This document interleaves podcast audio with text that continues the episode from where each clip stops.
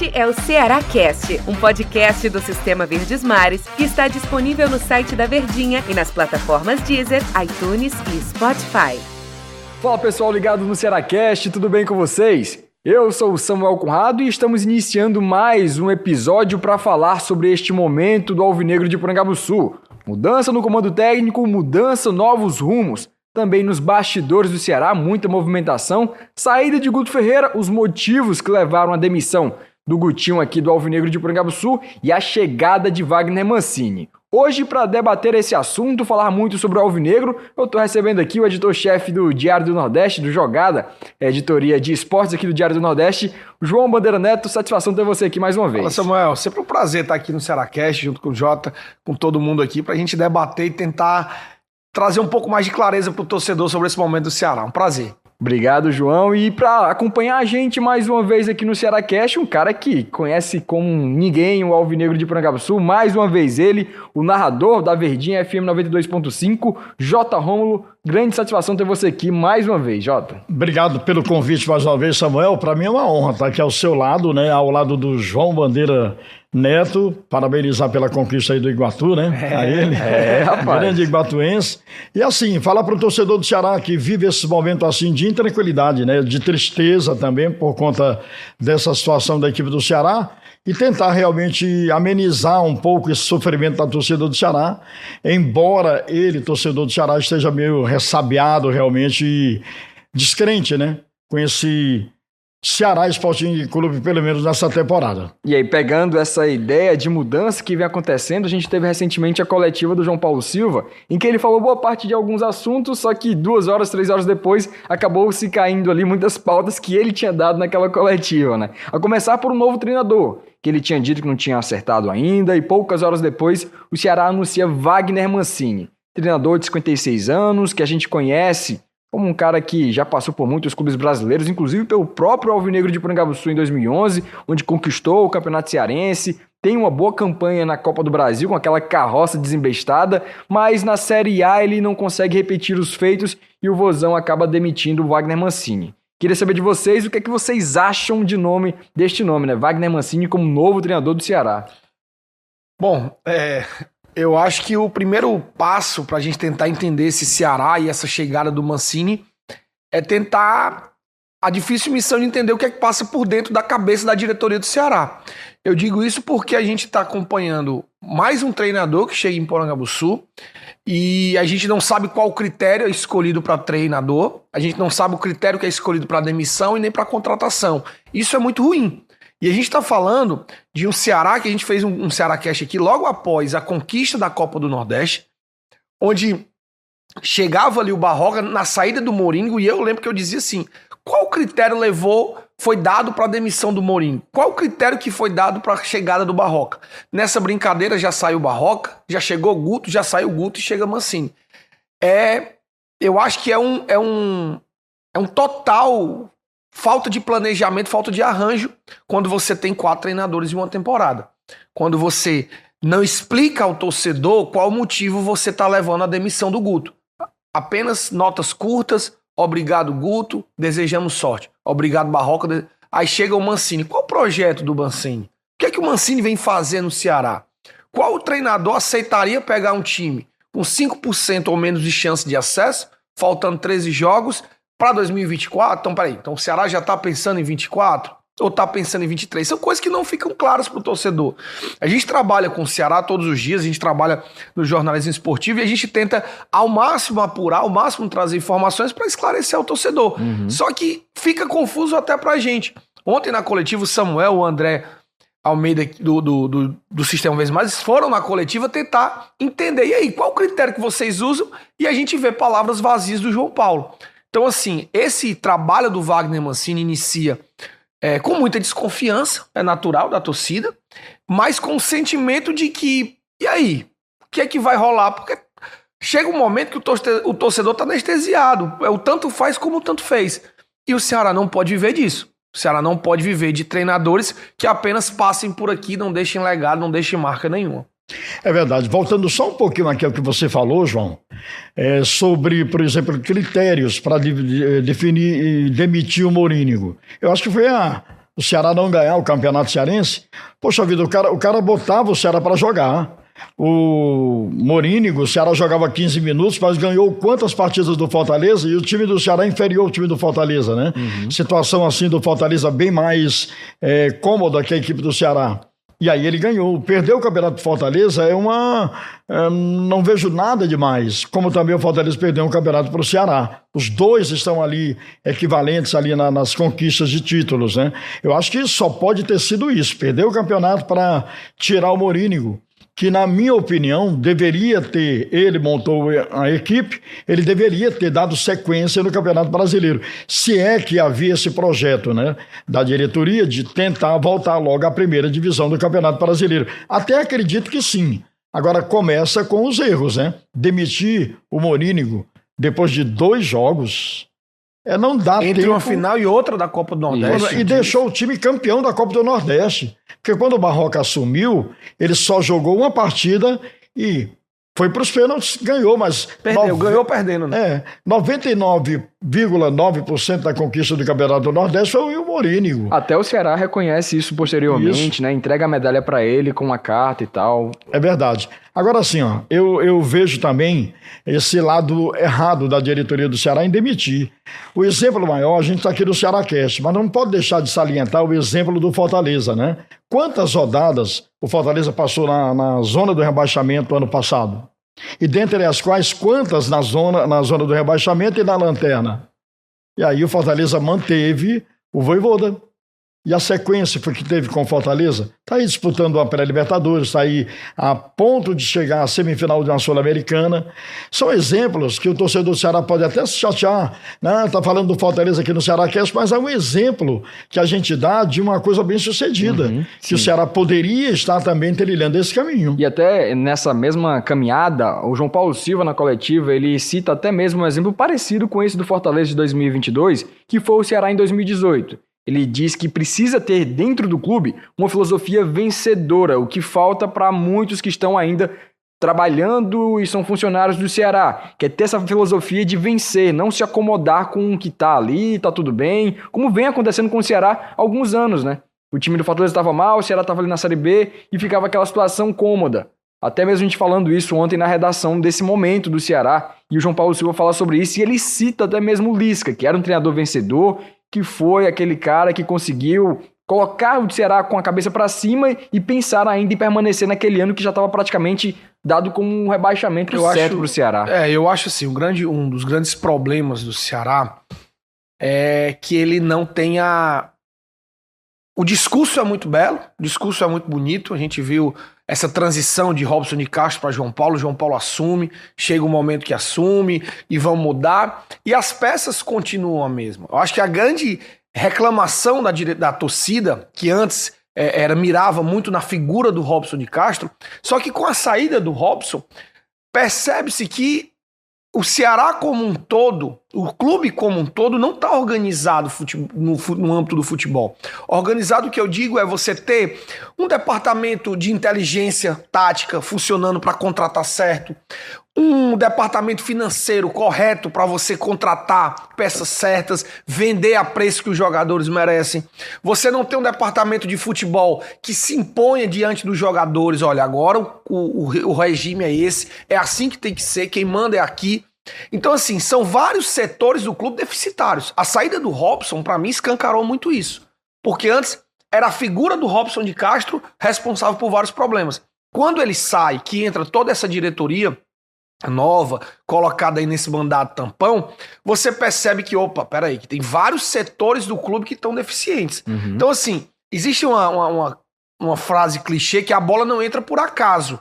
Então, assim, se o Ceará foi rebaixado em 2022, quando as maiores folhas salariais do clube, no ano de maior arrecadação do clube, se o Ceará entra em 23, com um dos elencos mais caros da Série B, candidatíssimo ao acesso e não consegue, então peraí, tem alguma coisa errada por trás. Não é só dentro das quatro linhas. Se você muda quatro treinadores em um mês, em, em um ano, peraí, tem alguma coisa errada que não é só treinador e não é só jogador.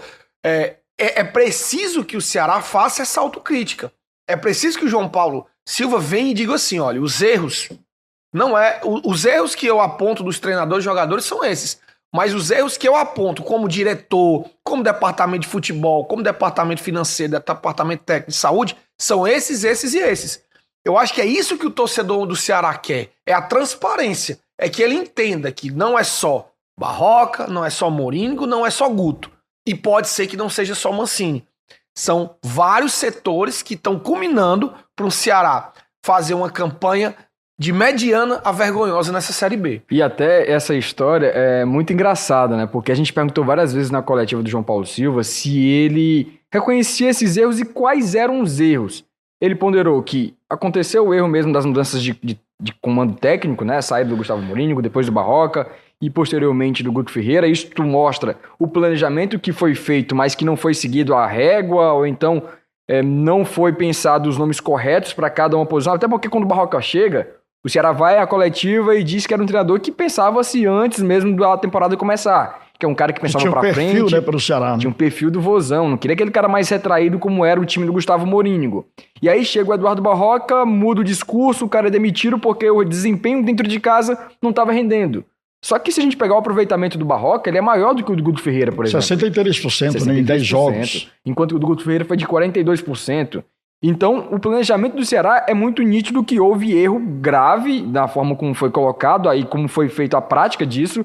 Só que o João Paulo ele não explicou a situação do Albeci Júnior e também de Juliano Camargo. Ele bateu o pé mais de uma vez que os dois permanecem firmes e fortes no Ceará para a sequência da temporada e também projetando o ano de 2024.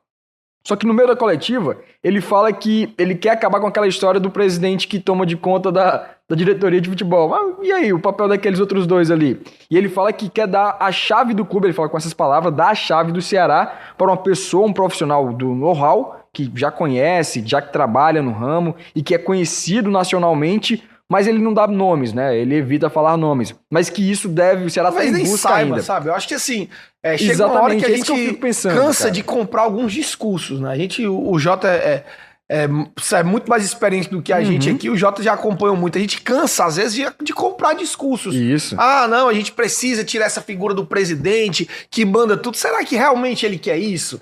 Será que ele realmente quer entregar a chave do clube pra alguém? O Ceará vai ter um, um, é, é, com essa liga forte de futebol, ele vai ter quase 100 milhões aí pra gerenciar. Será que ele vai realmente entregar a chave pra dizer, ó, pode tomar de conta aí do, de contratação do departamento? Não sabe. A gente fica comprando alguns discursos que na prática a gente sabe que não é assim, né, Jota? É verdade. O presidente não vai, né? Colocar, por exemplo, o nome dele em, a- Pra em assinar risco, né? um cheque em branco pra alguém. Exatamente, colocando alguém para ser, como ele falou, né, literalmente dar a chave, entregar a chave do clube e comprometer um trabalho dele. Também estou contigo. Acredito que não seja esse verdadeiro discurso, né, que seja pregoado pela equipe do Ceará. Os erros do Ceará, João e Samuca e torcedor da equipe do Ceará, começam exatamente nesse, nesse planejamento. Um time de futebol não ganha todas as competições. Qual é no Brasil o time que ganha todas as competições, ganha todos os jogos? Quem está invicto aí há, há 30 jogos? Ninguém. Então tem que se conviver com isso. Um time de futebol ganha, perde ou empata, né? E vai ganhar uma competição, como o Ceará ganhou a Copa do Nordeste, né? Não ganhou o Campeonato Cearense. Não, não, não se ouve bem na Copa do Brasil. Mas assim, tem que se entender que o treinador de futebol, aliás, é, o mais massacrado né, no, no, no, no Brasil, é o torcedor de futebol. Quantos tem assim longevidade no futebol hoje?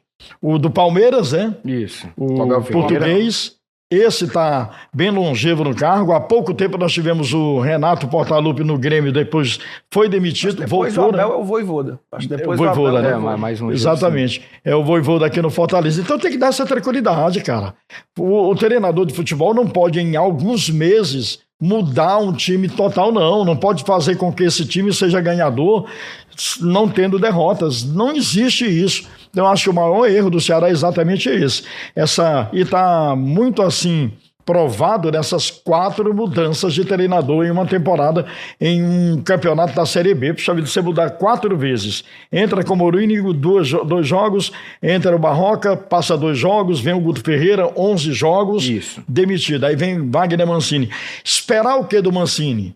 Né, que ele vai fazer milagre de botar o Ceará para jogar e ganhar 11 jogos. O Ceará precisa disso, 11 jogos para tentar o acesso. É, chegar naquele número mágico de 64, né? O Ceará que ainda está naquela O Ceará tem 35 hoje, tem né? 35. Faltam 29 pontos. E o João Paulo, ele fala na coletiva que ele ainda acredita. E a chegada de um novo treinador, ele, ele também acredita no elenco e também o discurso que a gente já sabe, né? Que acredita, acredita porque ainda ele é o presidente, no acesso, ele tem que dizer daquele isso, jeito. né? Ele Uhum. não vai dizer, ah, eu trouxe aqui, mas eu não acredito mais no acesso, É, né? não existe. Vai se queimar cada vez mais com o torcedor do Ceará. Tem que, a pessoa que está à frente vai dizer sempre que acredita, acredita até o fim. E, sinceridade, eu, eu particularmente, J. Rômulo, não acredito mais no acesso do Ceará. E temo até, e até falei isso, de uma chegada ali naquela zona de rebaixamento. É difícil o Ceará chegar numa zona de rebaixamento. Mas com o time sem ganhar, sem conseguir eh, duas partidas, duas vitórias seguidas, três vitórias seguidas, Ainda bem que a turma lá de baixo está realmente fraca, né? Que está lá no Z4, né? Eu vou até apagar essa, essa hipótese do Ceará descer para a É. Série C. Mas assim, de subir a primeira divisão esse ano, não acredito não. Acredito em milagres, sou uma pessoa muito otimista, mas não acredito. Com E tudo isso que está acontecendo no Ceará, não acredito. Tá muito complicado com o planejamento. O rolo compressor que o Ceará é de treinadores, né? É um, um moinho de vento quando a gente fala de chegada de treinador, treinador e a filosofia ser colocada à prova. Porque se a gente pegar todos os treinadores do Ceará, primeiro vem o Mourinho, aquela cara mais retraída e tal, vem o Barroca com a ideia um mais de propositiva. jogo, Critério, não tem critério, Não né? existe o critério. O Mourinho, ele jogava com dois pontas, aí mudou quando o Barroca veio. O né? Barroca bota, bota dois meias ali, bota dois atacantes lá na frente, o Bota Guto a saída tenta ainda de com trás, com atacantes zaga, né? novamente. Eu acho também uma, uma coisa, viu, Samuel é, e Jota? É, independente de, de esperar ou não acesso, de o Ceará conquistar essas 11 vitórias, que não necessariamente credenciam o 11 time, vitórias, né? Não, né? mas Uhum. assim, porque o Ceará tem, tem vários times acima, então assim, não é só vencer os 11 partidas que Isso, ele tá na isso. Série A. Ele Por isso que eu não precisa acredito. tropeçar, precisa que outros tropecem. Mas eu acho que é o seguinte, muito além do acesso ou não, do Ceará conquistar 11 vitórias ou não, o que vai ser medido agora, e a gente já entra um pouco nas- no, no que é que o Wagner Mancini veio fazer no Ceará, Hum. é, muito além do acesso dos pontos, é como o Ceará vai terminar essa Série B. Eu digo isso por quê? Porque essa, esse essa reta final de campeonato vai dizer muito sobre o 2024 do Ceará. Se o Ceará consegue é, fazer uma campanha mediana com, com o Wagner Mancini, ah, o que é uma campanha mediana? Pô, você tem 13 jogos, você ganha 6, perde 4, é, empata ali o restante ali. Ok. Quando você faz esse tipo de trabalho que o Mancini, que é uma dificuldade, você vencer seis jogos de Uhum. 13 que faltam, por que, é que eu tô dizendo isso? Porque aí você começa um 2024 sem ser terra arrasada. Você começa isso partindo do ponto de vista lógico, viu, torcedor? No Ceará nu- nunca nada é muito lógico. Do ponto de vista lógico, você termina um campeonato ali na, sei lá, sétima posição, sexta posição, não consegue o acesso, mas fica ali sexto, sétimo, quinto. O que é que você faz? Você começa 2024 com uma base. Você já tem um treinador, você consegue selecionar peças que foram bem nessa reta final para usar para o próximo ano. Você começa a ter na mentalidade da torcida o seguinte: a gente bateu na trave, a gente se esforçou, planejamos errado o primeiro semestre, começamos o segundo semestre e vamos te- e tentamos melhorar. Então, assim, calma, que 2024 24 vem aí. Vamos fazer um campeonato cearense, vamos lutar pelo título do Nordeste e focar na Série B 2024. Esse é um pensamento. Opa, então o torcedor começa a ver que o time tá entrando no trilho. Uhum. Então, é esse o, o legado que eu acho que o Mancini tem que deixar. Sendo é, é pensamento muito otimista, é você dizer assim, pô, o 2023 deu errado, não conseguimos o acesso, mas algo foi plantado para 2024. Não dá é a gente chegar aqui em dezembro, fazer um Ceará Cash aqui de Natal, dizendo que o Ceará não tem treinador, que o elenco vai ser desfeito, que em janeiro chega um novo treinador, que novas peças vão chegar, que vai começar a montar um time novo. Aí, meu amigo, o dinheiro vai ser menor para 24, Sim. o, o status vai ser menor para o jogador que quer vir para o Ceará em 2024. Então, algo tem que ser deixado. Não pode ser terra arrasada total. Algo tem que ser deixado e plantado em 23. Acredito que o Mancini tenha topado vir para o Ceará com esse projeto. Seguinte, eu vou ver o que é que dá para a gente aproveitar para começar 2024 bem.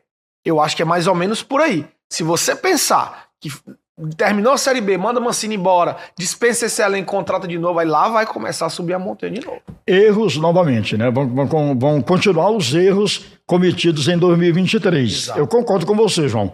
É realmente o até acredito que o Wagner Mancini deva ter aceitado com esse propósito. Olha, eu vou aceitar, mas vai ser o que der para fazer agora em 2023, levar o Ceará até o máximo que ele possa ir.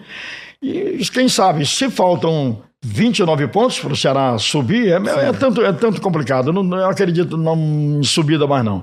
É isso mesmo, é agrupar, né? fazer com que o Ceará tenha essa base que o João citou aqui para 2024, mudar peças, mas dar tranquilidade ao treinador.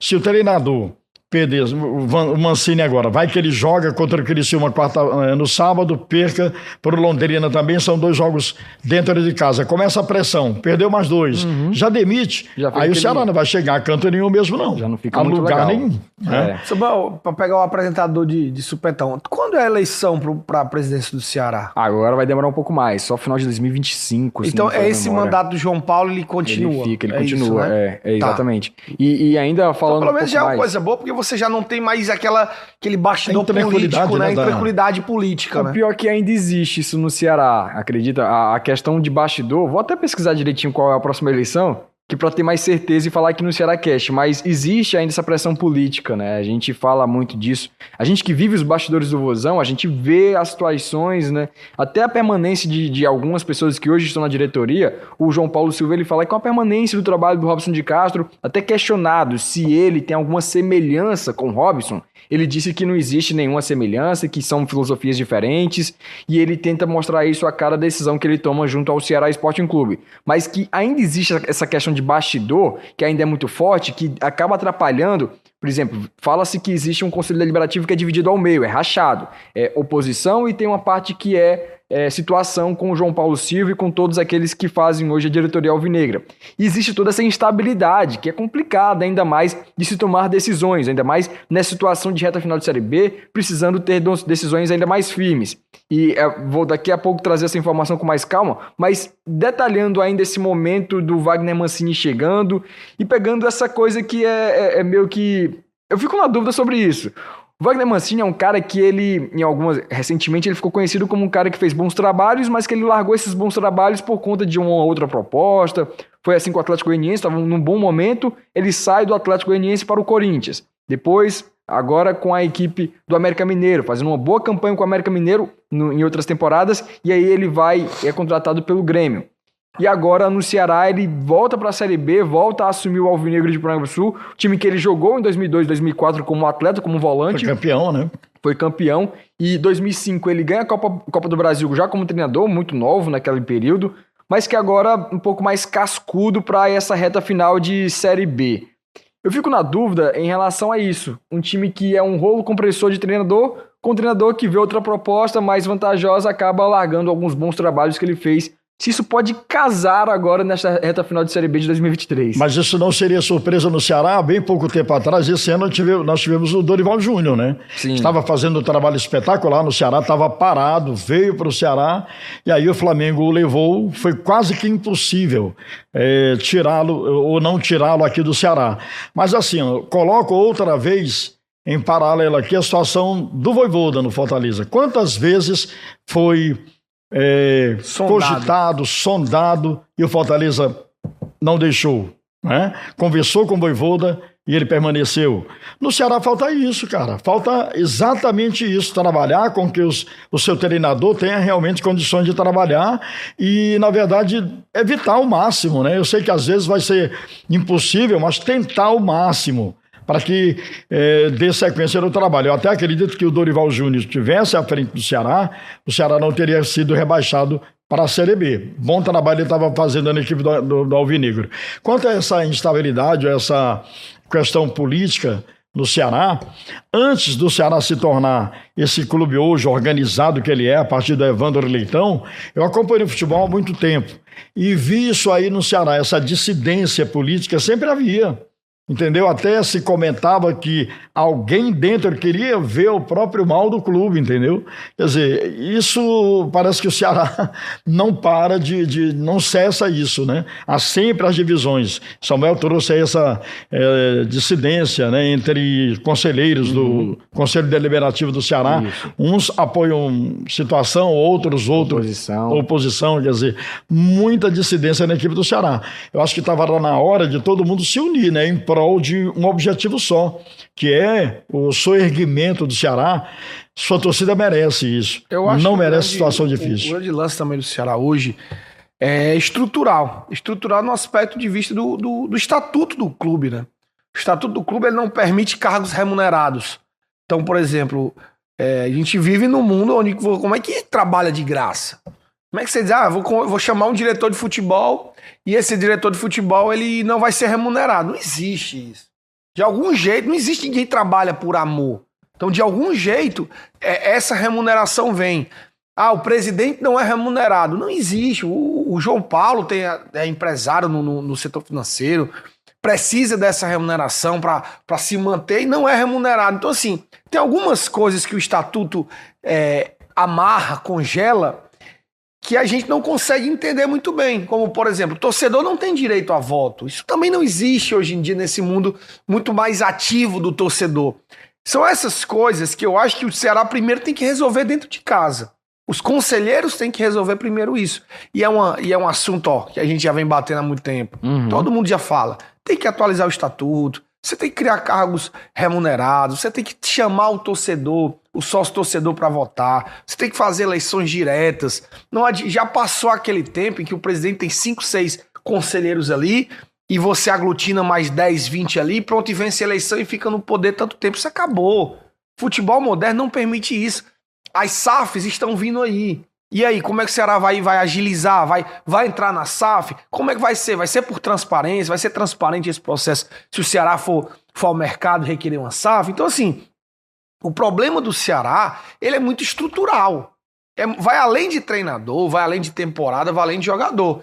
Ele entra, começa lá desde o do seu estatuto, que precisa ser atualizado, e o João Paulo, quando entrou chegou com essa promessa de que iria é, é, procurar atualizar esse estatuto, de remunerar cargos, de criar comissões, de chamar o torcedor para votar. Então acho que começa daí. O dever de casa, da parte do, do ponto de vista de diretoria, de aspecto político, tem que ser resolvido aí. E aí depois, se, você, se tudo isso está caminhando bem, pode ter certeza que a que o aspecto do futebol começa a dar certo. E até nessa ideia de sócios torcedores votarem, o José Barreta, José Barreta Filho, presidente do Conselho Deliberativo, ele acionou agora recentemente uma, uma situação do, uma assembleia que foi criada para poder discutir todos esses pontos aí, para a reformulação de um novo estatuto para o Ceará Sporting Clube. E isso a gente está também na, de, de ver como é que vai ficar futuramente o Alvinegro de Sul. Mas falando no tempo de hoje, o Ceará tem um diretor que é o Albeci Júnior, que vem sendo criticado aí por boa parte da torcida, até mesmo na coletiva do João Paulo Silva, ele fala sobre a nota de repúdio que o Ceará colocou nas redes sociais e na sua página oficial, é, reclamando da situação dos dirigentes do Vozão, incluindo ele também, sofrendo ameaças, e aí é uma situação mais criminal que a gente também não pode apoiar, que a gente tem que ir de frente também contra esses criminosos,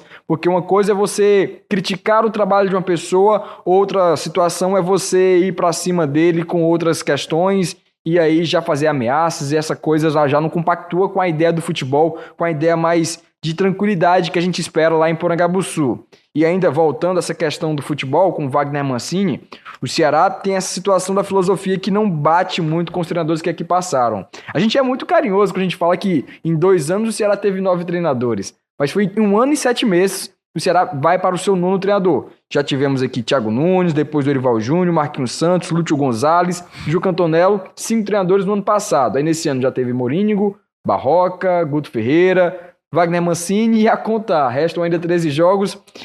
Tudo e pode. O que esperar do, do, Wagner Mancini agora com o Ceará, já que ele é um cara tão bom em mata-mata, né? Sempre é, é, marcado por isso, Copa do Brasil, Copa Sul-Americana. Vai ser um período de mata-mata agora para o Ceará, porque são 13 jogos e 13 decisões, né? É verdade, agora depende daquilo que foi acertado, né? Se foi acertado, olha, Mancini, você vai ficar aqui para a temporada 2024, vai ser um início dessa temporada, aí eu acredito que o Ceará vai, vai ter mais até ter qualidade, sem essa carga né, de poder vencer todos os jogos para ainda subir a primeira divisão, excluir isso e trabalhar assim, como o João falou né, há pouco tempo, trabalhar já projetando 2024 vai dar tranquilidade ao Mancini. E é claro, né, se ele realmente tiver aceito dessa forma, a contratação dele tenha sido nesse, nesses termos, né, uhum. para que ele leve o Ceará já projetando para 2024, eu acredito que ele vai fazer um bom trabalho. Sem essa é, é, é, essa responsabilidade ainda, porque é um peso muito grande. Um treinador chegar com um time que não consegue vencer, chegar com a obrigação de ainda levá-lo à primeira divisão, do jeito que está o Ceará, Aí ele vai ser demitido em quatro ou cinco jogos, sem dúvida alguma. Uhum. Agora, se a contratação foi baseada nisso, olha, é um projeto para 2024. Vamos ver até onde vai o Ceará ainda em 2023, né? Numa boa colocação, para que o torcedor até é, fique. Seja menos, mais paciente. Né? É, seja mais paciente. Embora que muitos torcedores vão dizer assim, você estava há pouco tempo citando, né? Ceará bateu na trave, ali, sétimo colocado, aí o torcedor vai lembrar, vai dizer, puxa vida, por que erraram tanto? O time bateu na trave, foi sexto, sétimo ou quinto colocado. Um pouquinho mais de acesso, uhum. Ceará teria conseguido esse acesso, né? Vai deixar muita gente também é, triste por conta disso e com raiva da diretoria, com raiva do planejamento que não foi feito. E assim, um ano que você passa na Série B, são dois anos que você perde, né? Porque, por exemplo, se, é, cada ano na Série B, claro que o clube tem pretensões de sempre estar na Série A, e eu acho que esse, é, esse tem que ser o papel do Ceará. Mas cada ano na Série B, na verdade, são dois perdidos. Que você já perdeu o ano que você não subiu, uhum. e você vai ter que perder, entre aspas, outro ano para tentar subir. Isso. Então, assim, o prejuízo do Ceará, caso esse acesso não ocorra, é, ele é, ela é duplo, né? Então, o Ceará teria perdido 23 e 24.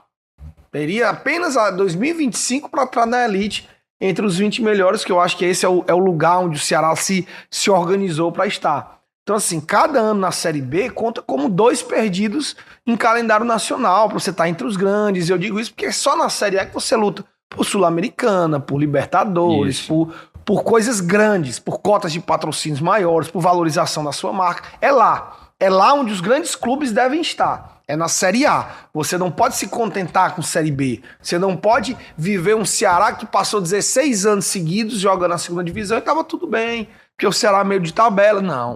O Ceará tem que pensar grande. O time tem que ter essa mentalidade. Então, assim, é, é o objetivo e o foco é Série A. E isso diz muito sobre vários, vários clubes quando estão em duas competições, meu amigo. Vão focar em permanecer na A. É difícil, é complicado. A Série A é um dos campeonatos mais difíceis do mundo pela equil pelo equilíbrio dos clubes. Você tem seis clubes milionários que lutam pelo título e você tem ali dez no mesmo bolo que vão buscando Sul-Americana, rebaixamento. Então, é lá onde estão os melhores. É lá onde o Ceará tem que estar. Tá, com, estampando camisas grandes marcas, é, fazendo grandes campanhas, vendendo jogadores, comprando jogadores. É aí onde o, o futebol realmente acontece e o torcedor fica feliz. Então, esse ano, é, 2023, caso não, não ocorra o acesso, ele já tem que começar a ser pensado agora. Seja com o Mancini, vamos ver o que é que o Mancini vai pensar e projetar nesse Ceará. Como o Jota falou, não tinha nem pensado nisso, dessa proposta dele, ó, só fico até o final do ano, próximo. E é aí é onde outro erro que pode ocorrer. Uhum. Né? Você contratar um treinador só para 2023, sendo que você só tem 13 jogos, você também já tá querendo abrir mão de 24, começar tudo do zero. Vamos ver. No Ceará espera-se tudo. Até respondendo ao questionamento que você falou sobre até quando ia o mandato do, do João Paulo Silva, vai até o final de 2024. Hum. Aí, no final de 2024, temos outra eleição, eleição. para a diretoria executiva do Ceará. Isso culmina justamente no período em que o Wagner Mancini vai ter até o fim do mandato do João Paulo Silva. Foi, Vamos foi esperar anunciado que ele fica até dezembro de 24. Né? Até o final de, de 2024. E a gente vai esperar aí essa sequência que ele vai ter. E agora eu queria saber de vocês sobre esse time de troca de treinador. A mudança do Guto Ferreira. Primeiro, vocês demitiriam o Guto Ferreira com todo esse momento que ele estava passando, a estabilidade que estava o Ceará? A campanha em si do Guto foi ruim. Né? Digamos, vamos ser bem realistas, o Guto. Ele frustrou a gente. Nessa assim? passagem, eu acho que ele não ele fez um grande trabalho, né? né? Não fez, não fez. O Guto. Eh, três vitórias, seis derrotas e três empates. Não, foi três vitórias, três derrotas e cinco e empates. Cinco empates, é. perdão. Então, assim, é uma campanha muito mediana. Eu acho que o, é, não, o Ceará não pode se contentar com esse tipo de campanha. O Guto não foi bem, o Ceará não foi bem, né? Era Guto. Né? É, é, Criou-se expectativa, andou muito perto quando o Barroca saiu, e eu acho que é isso onde a diretoria do Ceará erra. A impressão que eu tenho é que assim, é, você tá com o Barroca, aí o Guto tinha acabado de ser demitido, opa, o Guto tá livre do mercado. Hum, e se eu tirar o Barroca e chamar o Guto, que o Guto já fez um bom trabalho? Não, mas calma, e o trabalho do Barroca? Não, não, tira o Barroca, a gente traz o Guto, que tá livre do mercado, a gente não sabe até quando ele vai estar. Tá. Vamos lá, vamos trazer o Guto. Eu acho que a ideia é essa. Aí você pensa, aí o Guto, ixi, o Guto empatou de novo. É, tava ganhando 2x0, empatou. Vamos tirar o Guto? Vamos trazer quem? Não, vamos tirar, depois a gente. Eu acho que esse tipo... tá livre no mercado. E o planejamento? E a organização de pontos? E a, e a logística do clube? O time vai fazer duas partidas em casa. Então o trabalho do Guto, ele é questionado. É sim, é questionável. O Guto não fez bom, boas atuações pro Ceará. Não foi uma passagem feliz. Mas eu te pergunto, quem fez alguma passagem feliz pro Ceará nos últimos anos? Ninguém. O Ceará coleciona treinadores, Samuel contou aí nove. Onde um ano gente, e sete meses. Onde né? a gente olha assim e diz assim, quem é que deixou alguma, algum legado pro Ceará? Quem foi que, pô, o torcedor, pô, esse eu queria de volta? Tirando o Dorival, né, que saiu pro prospecto, mas ninguém deixou. O, o, o Lúcio eu não vou nem comentar o que é que ele fez aqui do Ceará. Uhum. É, aí você vai com o Thiago Nunes, primeira temporada desastrosa, eliminado para Iguatu, caiu na Copa do Nordeste. Aí você vem pra, pra Moringo, demitir também de forma que ninguém entendeu. Então são critérios. O Ceará a gente não sabe qual o critério para demitir nem para contratar. Desse jeito. Fica ainda. difícil. É verdade. Na tua opinião, quem teve o melhor trabalho dos três aqui, ó? Morínigo, Barroca e. Pelos números sendo, do Barroca, né? Sendo, é, eu acho que sendo bem prático, quem deixou o Ceará mais próximo de chegar, pelo menos colar no G4, foi o Barroca. Foi. Questionado ou não, gostando do jogo dele ou não, foi aquele cara que o Ceará ficou ali a dois pontos foi. de chegar na zona de, de classificação para a Série A. E aí, é, ele empata em casa, já, já não tinha clima nenhum. Aí o Ceará vê a oportunidade de mercado. O Ceará troca de treinador baseado em oportunidade de mercado. É isso que me deixa mais confuso sobre esses critérios. Né? Total. E ainda falando do Guto Ferreira, essa troca que teve, o Guto teve sete partidas que o Ceará saiu na frente e em quatro ocasiões ele deixou o time empatar. Foi contra o Mirassol, depois Ituano, e aí teve mais recentemente Ponte Preta e Tombense. Tombense, Tombense foi um jogo assim que a gente tava vendo o Ceará vencendo por 2 a 0 e aí a gente vê a equipe no segundo tempo totalmente perder a ideia de partida, a vontade de vencer o confronto e acaba levando dois gols de forma muito boba naquele lado esquerdo do Ceará, que é um problema desde o começo da temporada, né? O Paulo Vitor chegou, estava suspenso na partida contra o Tombense e ele deve retornar agora contra o Criciúma. Mais um Ceará que não conseguiu dar liga naquele confronto e acabou tendo aí a demissão do Guto Ferreira. Até me chamou a atenção o porquê dele ainda ter voltado, ainda comandando o Ceará. Na segunda-feira ele treinou a equipe, aí foi que teve aquele momento. Ele ia treinar, na verdade, né? Na ele terça... chegou a Prangabuçu e aí ele é demitido na, na na terça-feira, né? Terça-feira, Na terça-feira ele, ele, é demitido e a quarta-feira, no dia seguinte, o Wagner Mancini é anunciado. Então, fica essa questão do Guto Ferreira, né? A esperança depositada. E agora, projetando o Ceará para frente.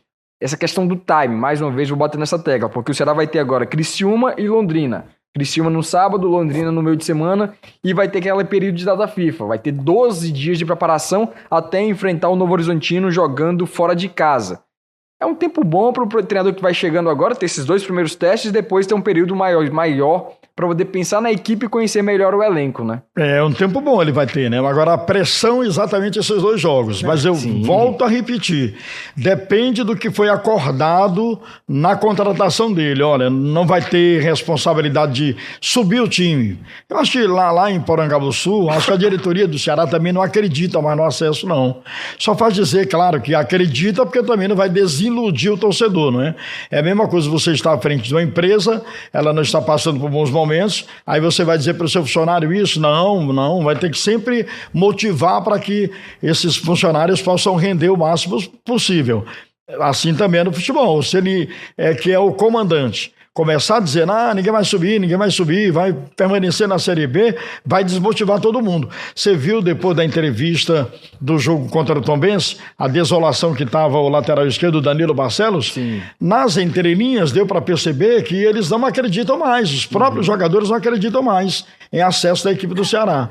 Então, depende disso, né? Eu repito, se foi acordado com Mancini, Mancini não vai ter essa carga toda de pressão para subir, não. A gente sabe que é difícil, mas pensando no futuro e deixar ele trabalhar, aí é um trabalho realmente para 2024. Também e esses 12 jeito. dias que ele vai ter de data FIFA, vai tentar engajar mais ainda, botar para jogar quem não está jogando. Porque o problema do Ceará também são os jogadores. Eu não sei se por tanta confusão na cabeça dos jogadores, embora deles tão maduros, né? O João Paulo Sistema tático, disso. Sistema tático do Mourinho era um, Barroca chega é outro, é. aí o Guto vem com outro, aí vem agora vem o Mancini. Mancini.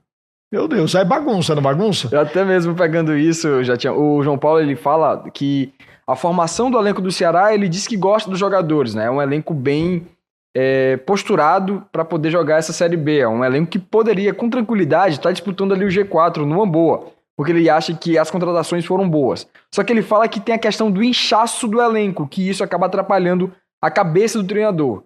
Hoje o Ceará conta com cerca de 38 jogadores no seu elenco, que é muito para um treinador administrar. E ele cita isso, por ter mais de duas opções para uma posição, acaba deixando o treinador confuso sobre quem ele vai colocar. E aí, em vez de ele dar, ficar apostando no atleta, ele acaba, ah, isso aqui não foi bem no jogo, vou mudar. Ele muda e muda totalmente o entrosamento do time. O treinador, o Guto Ferreira, em 11 jogos, ele não repetiu uma vez sequer a escalação com a equipe do Ceará. E isso vai casando com o que disse João Paulo Silva. O inchaço do elenco e o treinador que não conseguiu nortear o time que ele tinha nas mãos. Mas de quem é a culpa?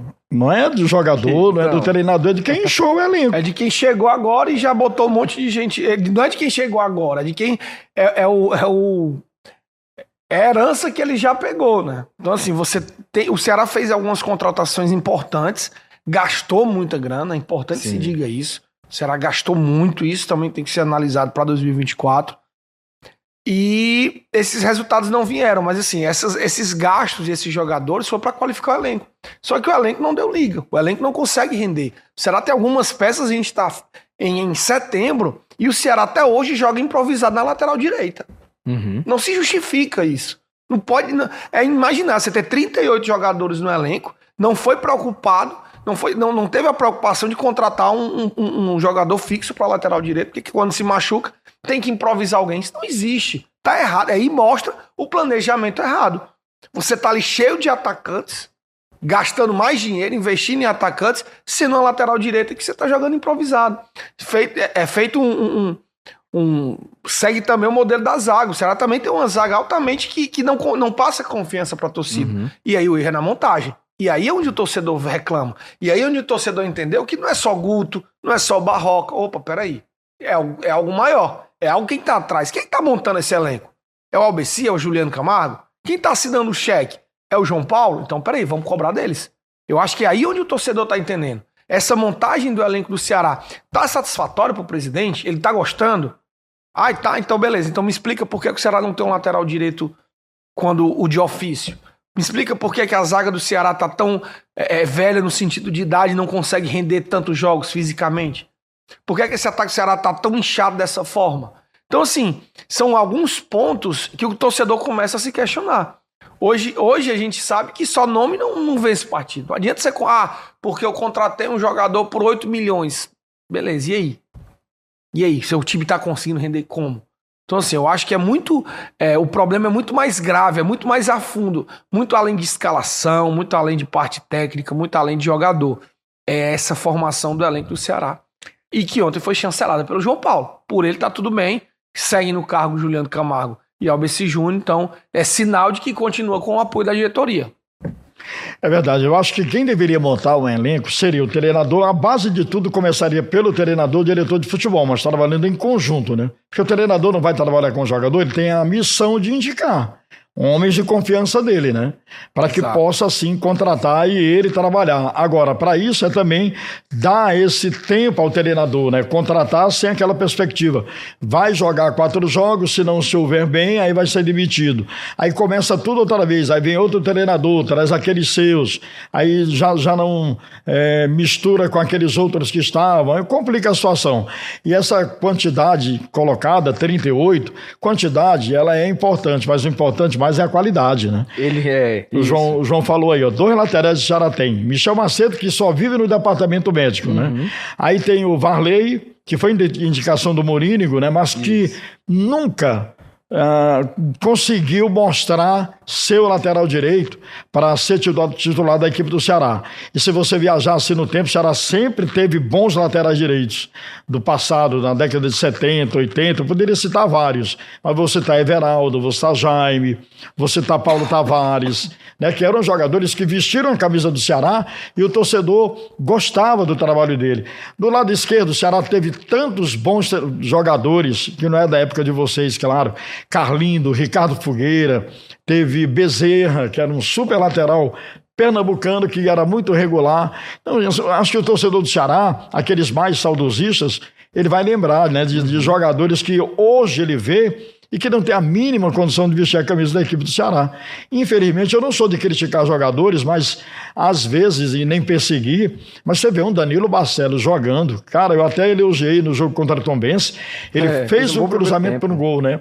Mas na hora do segundo gol do Ceará, como é que o cara deixa um, o marcador, o cara que ele marca ali nas costas dele vai se embolar com outros dois zagueiros no miolo da zaga? Parecia eu Pelo no racha. de Deus. No racha. Parecia um a jogador... percepção de, de, é. de, de, espaço. O cara marcando a bola ali. É, Zero. É o básico, é o básico. É isso. Eu acho que aí quando você vê, é, Danilo Barcelos é um exemplo clássico disso. É, não, a gente, se a gente passar aqui listando aqui, acaba ah, o Ceará Cast, a gente não, não, não entende. Não. Eu acho assim, é o elenco qualificado do Ceará, que o, que o João Paulo defende, e tá com toda razão em defender, porque, enfim, é. Foi ele que montou, é, né? Ele que montou. É, a gente vê que tem várias falhas. A gente vê que tem várias falhas. Vamos ver, vamos ver como é que o, o Mancini vai trabalhar isso. Né? Porque assim, aí eu, aí, eu, aí eu pergunto: qual é a característica do Mancini? O Mancini é o quê? Ele joga para frente, é um treinador que gosta de um esquema mais tradicional, jogador. Qual, o que é que o Mancini, o que é que credencia o Mancini? O que, é que credencia o Mancini para torcer dizer assim, pô, agora é a arrancada que o Ceará precisa. Pô, o Mancini. Porque ontem o João Paulo comentava no, na live dizendo: é, ah, porque o, ah, precisamos de um treinador como o Lisca, que é que é pra frente, é ter a mentalidade vencedora. O Mancini não tem a personalidade do Lisca, é, é diferente. Ah, muito gostei muito da época de que era o Thiago Nunes aqui, que tá, o Thiago Nunes era altamente estratégico. O Mancini também já não uhum. tem. Então, assim, qual o critério? Eu já falei, acho que a palavra critério aqui umas 10 vezes em uma hora aqui. Porque é isso que a gente precisa entender para cobrar. Quando você entende, pô, eu tô contratando esse aqui porque ele é bom defensivamente. Então, se eu tomar menos gols e fizer um, eu consigo as 11 vitórias. Filosofia do Dimas Figueiras. Pronto, né? eu tô contratando esse aqui porque ele é bom no ataque. Eu levo 20 gols, mas eu faço 30. Então, opa, também. Mas e aí, eu tô contratando esse aqui por quê? O que é que o torcedor pode esperar que o Mancini vá tirar da cartola de novo no Ceará? Vamos pagar para ver. São questionamentos que a gente vai trazer nos próximos aí, Cearacast, nos próximos episódios vou aí. acompanhar a próxima semana. Exatamente. Os vou estar no ouvi ouvindo para saber. Também, ah, vou, vou, o amigo vai entrar de férias, né? Vou estar de férias. Também tô contigo nessa. Vou estar acompanhando o Cearacast pra gente entender o que é que o, o Mancini vai fazer, viu, Jota? Explica aí pra gente depois. Pois é, cara. É, tem que haver equilíbrio, né? Por exemplo, o Ceará toma muitos gols, faz pouco. Aí acho que tá quase um empate técnico, né? Levar é, gols. Zero ah, a campanha do Ceará é muito mediana. É. A gente tenta na redação, Jota, fazer pauta. Cara, vamos, vamos pensar aqui uma pauta que a gente vai olhar tudo o Ceará é mediano. Tudo é mediano. Tudo é mediano. É décimo melhor ataque, décimo melhor defesa, décimo em pontos, décimo em gol sofrido, décimo em gol feito. É tipo assim, é uma campanha mediana a posição do Ceará na tabela reflete o que é o time dentro de campo. Total. É Ponto. É, é o time apático, é um time que faz 2 a 0 com 10 minutos do primeiro tempo e se segura o resto do tempo inteiro, que não quer mais. Vence o Chapecoense em casa, eu tô falando primeiro turno, o estádio me, me impressionou muito. Estádio com 40 mil pessoas, 1 a 0 na Chape, aquela pressão da sufoco. torcida e o time levando sufoco, o time apático. Então, assim, o elenco do Ceará reflete a posição que o time está. É um time que tá tudo bem, ganhar ou perder faz parte, vamos levando. É o vamos empurrando com a barriga. Isso. Isso, isso irrita o torcedor. Baseado no que você disse, a gente estava nesse jogo, Samuel. Teve um, o Ceará perdendo um jogo, ou era empatando. O Chay vai bater um escanteio. A lentidão que o Chay foi para a cobrança, ah, até é. na transmissão falei, né? Poxa, parece que o Ceará está ganhando de 10 a 0 o jogo. É. Chay lento para ir bater a cobrança do escanteio, meu amigo. Aí o torcedor começou a vaiar. É aquilo que você fala mesmo. É, porque o torcedor, e eu já disse isso em outras oportunidades, o torcedor quer abraçar o time. Uhum. O torcedor, pô, cara, ele gosta daquilo ali. Mas ele que gosta de ir pro estádio, né? ele gosta de estar tá participando do clube, ele quer abraçar o time, mas o time não se ajuda. O time não chega e não. Assim, pô, vem com a gente. A diretoria bota ingresso a 5 reais, 10 reais, chama a torcida, a torcida vai, compara. Fez uma festa. Que coisa mais linda do que foi aquele jogo. Que só mulheres e crianças no é, estádio. É, estádio lindo. Aí os jogadores entram em campo totalmente desligados, levam 3 a 0 e. Então, assim, é muito reflexo desse Ceará. É um Ceará que não motiva a torcida a lhe apoiar. E a gente espera muito disso. O Ceará, nos próximos jogos, são 13 partidas, vai enfrentar. Dos 10 times que estão à frente dele, vai enfrentar 8 adversários. Então, confrontos diretos não vai faltar para a equipe do Ceará tentar ainda chegar ao G4 e conseguir o acesso. Vou agradecendo os amigos, muito Já? obrigado aqui pelo Cearacast de hoje. João, satisfação ter você aqui no Valeu, Cearacast mais uma vez. É sempre um prazer estar aqui com vocês e a gente segue acompanhando o Ceará aí, você que acompanha aqui no Cearacast, acompanha no diaronordeste.com.br barra jogada. Mandou o recado. Jotinha, satisfação mais uma vez ter você aqui. Obrigado, Samuca. Mais uma vez pelo convite. Estou sempre à disposição, tá certo? Para a gente bater esse papo, uh, papo, aqui com a torcida do Ceará. Foi um prazer também estar ao lado aqui do João Bandeira Neto. Valeu. Editor-chefe, ao lado de um chefe, é, né? A responsabilidade é maior, né? Grande abraço ao torcedor do Ceará. E é isso, pessoal. Vou entrando de férias, na próxima semana aqui vai ter um Cearacast também muito especial, com entrevistas falando sobre o momento do Alvinegro de Sul e a gente sempre com a perspectiva de melhora do Vozão ainda nessa Série B e também já projetando a temporada de 2024. Deixa o like, compartilha com os amigos, o episódio completo está no YouTube da TV Diário e também no tocador de áudio que você mais escuta. Um forte abraço pessoal e até a próxima! Este é o Ceará Cast, um podcast do Sistema Verdes Mares que está disponível no site da Verdinha e nas plataformas Deezer, iTunes e Spotify.